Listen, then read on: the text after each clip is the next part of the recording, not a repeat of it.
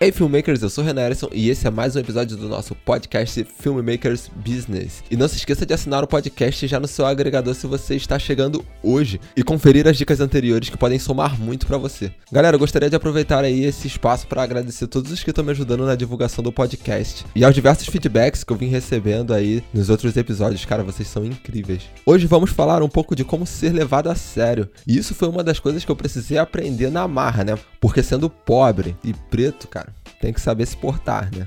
Mas bem do início da minha adolescência, assim como muitos filmmakers, tivemos a oportunidade de iniciar através do skate. Eu conheço muitos amigos que começaram assim na mesma época e que tiveram essa mesma oportunidade através do skate. E nisso, como skatista, né, o que eu já sabia que eu não era muito bom, mas ainda assim eu andava com o estilo skatista, que talvez seja um pouco diferente do estilo de hoje em dia, mas naquela época era calça larga e rasgada, braço machucado e muita gíria.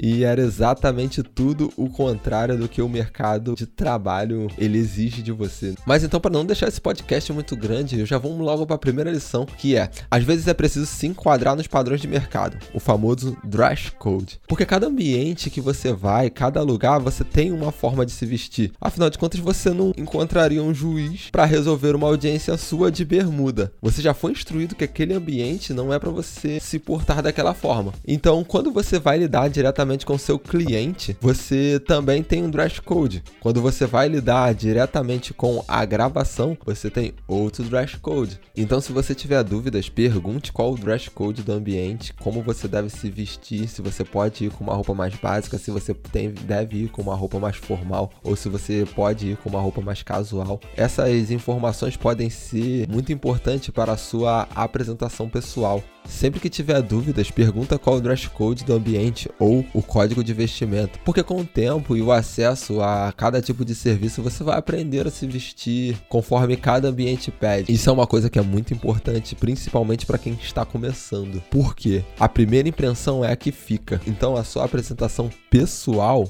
ela é muito importante. Porque agora que eu já te mostrei como se vestir apropriadamente em cada ambiente, eu vou dar algumas dicas que eu aprendi sobre comportamento. Nesse podcast eu não irei a fundo em nenhum desses comportamentos, mas talvez já seja o suficiente para startar uma pesquisa na sua cabeça e você possa se interessar um pouco mais sobre essa área. E o primeiro dos comportamentos é sempre olhe nos olhos do cliente, porque isso é importante, isso demonstra confiança. Se você desvia muito o olhar, se você fica muito pensativo, isso não transmite confiança e talvez seja por isso que o teu cliente final ele não te contrata, porque ele acha que você não é especialista naquilo, por simplesmente você não conseguir passar uma confiança corporal numa reunião com ele. Uma outra dica que eu posso dar que é muito rápido é: sempre chame o cliente de senhor e senhora, porque isso demonstra respeito. Eu mesmo só chamo o cliente pelo primeiro nome quando eu me sinto muito confortável com o cliente. Então, se for um primeiro serviço, se for uma primeira reunião, chame o cliente por senhor ou senhora, porque isso vai demonstrar respeito. E se esse cliente for da sua média de idade, aí sim você pode chamá-lo pelo primeiro nome. Mas ainda assim, é muito importante com que você consiga passar a formalidade de que você respeita o cliente e que você espera ser respeitado da mesma maneira.